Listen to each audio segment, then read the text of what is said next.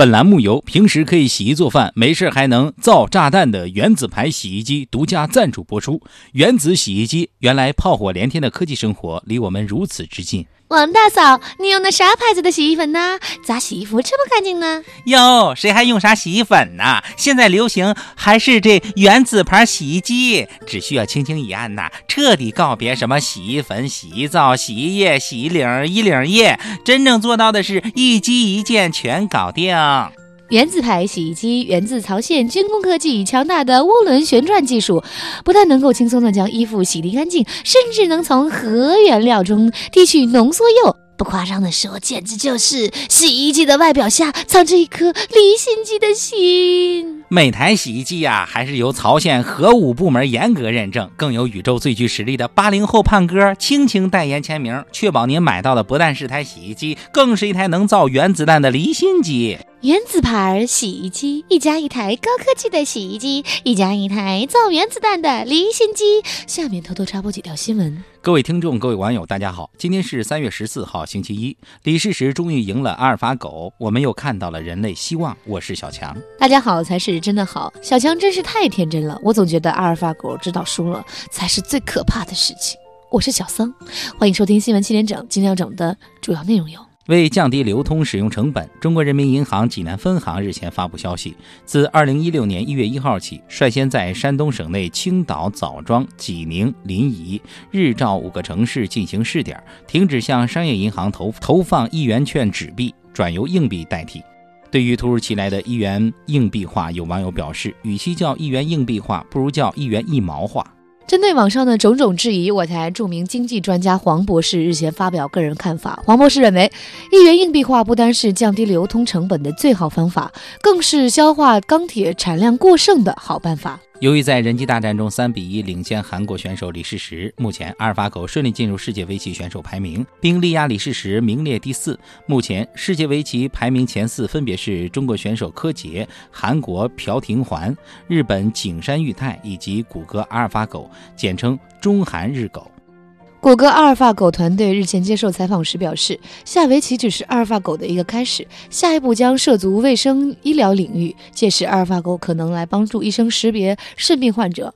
我台资深医生、生病从来只吃板蓝根的黄博士认为，识别肾病患者还是为时尚早，不如做一个中医智能机器人，对任何问诊只需要输入“肾虚、脾虚、气血两虚”这几个字，就能够准确率高达百分之一百。罗马尼亚一女子因为老公失业又拒绝做家务，并与其发生争吵，徒手将其阴囊撕开。对于我台阅人无数的包小姐表示：“这个故事告诉你们这些臭男人，不要轻易惹我们女人。拆快递的双手还有什么撕不开的？”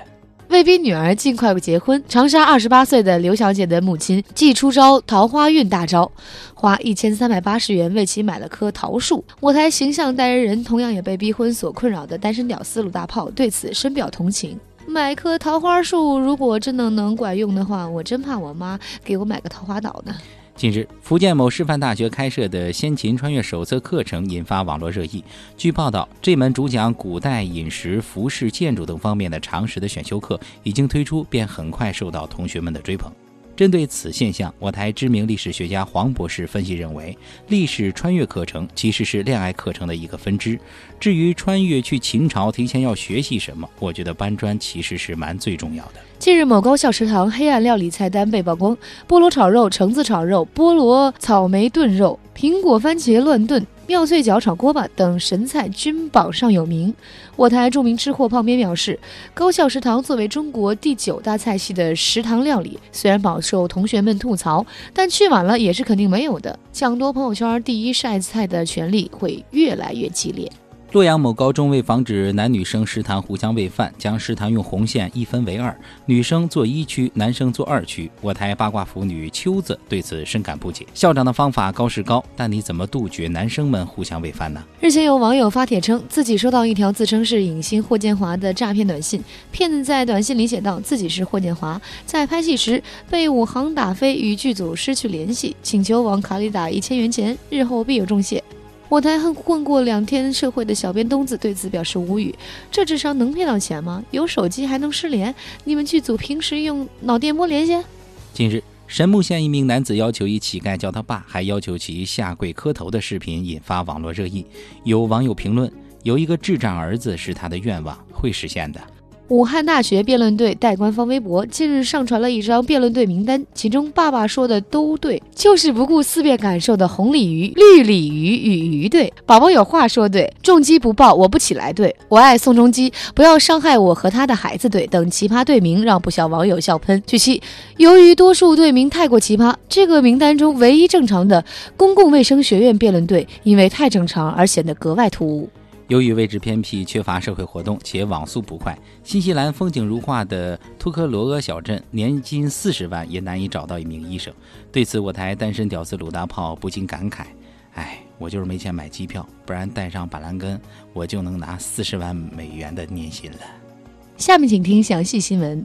昨日人机大战出现反转，韩国棋手李世石在连输三局的情况下，第四局终于成功扳回一局。据悉，虽然此次胜利无关最终结果，但这是李世石战胜阿尔法狗迎来的首胜。对于人类的首胜，我台著名臭棋篓子鲁大炮认为，不管这局结果如何，其实阿尔法狗都赢了。阿尔法狗输了比赛，大家会说这狗居然学会放水了，好可怕。如果阿尔法狗又赢了，大家会说完了完了，人类要玩，好可怕，好可怕呀。针对这种消极。针对这种悲观消极的情绪，我台知名社会专家黄博士也认为可以理解。据悉，黄博士介绍，开始你们说阿尔法狗赢不了，结果阿尔法狗赢了第一局。后来你们又说阿尔法狗不会打劫，结果阿尔法狗第三盘打了劫。其实人工智能赢棋不可怕，有一天它故意输棋才可怕。所以昨天发生的事情真的太可怕了，假作真实真亦假。韩国禁止向朝鲜销售洗衣机，实为官方软文。日前，韩国统战部人士表示，由于朝鲜曾在进行核开发时将洗衣机作为离心机分离浓缩铀，韩国方面将禁止洗衣机流向朝鲜。针对韩国对朝禁售洗衣机一事，我台著名军事专家黄博士日前发表个人看法。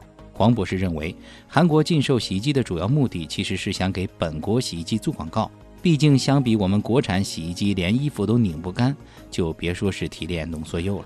有消息称，我台居委会傅艳杰傅大妈听闻该消息后，立刻致电曹县金县长，表示愿意出售自用八成新海尔核弹离心机一台，价格免疫。今天的新闻七点整就先整到这里。轻松一刻主编曲艺写本期小编东子将在跟帖评论中跟大家继续深入浅出的交流。明天同一时间我们再整。三只咋了？你大周一就没精打采。唧唧复唧唧，木兰当户织，不闻机杼声，惟闻女叹息。问女何所思？问女何所忆？哎，看了这部韩剧啊，暗恋宋仲基呗。哎呦我的天哪，这不仅仅学会英式发音呢，这还整上古文了。你咋忘了后面还有句“同行十二年，不知仲基爱搞基呢？双兔捡肥皂，安能辨我是弯直？”小强，你以后少搭理我啊！不那啥，其实你这姻缘，我昨天托包小姐给算了算，包小姐说了，你是破锅自有破锅盖。啥意思呀？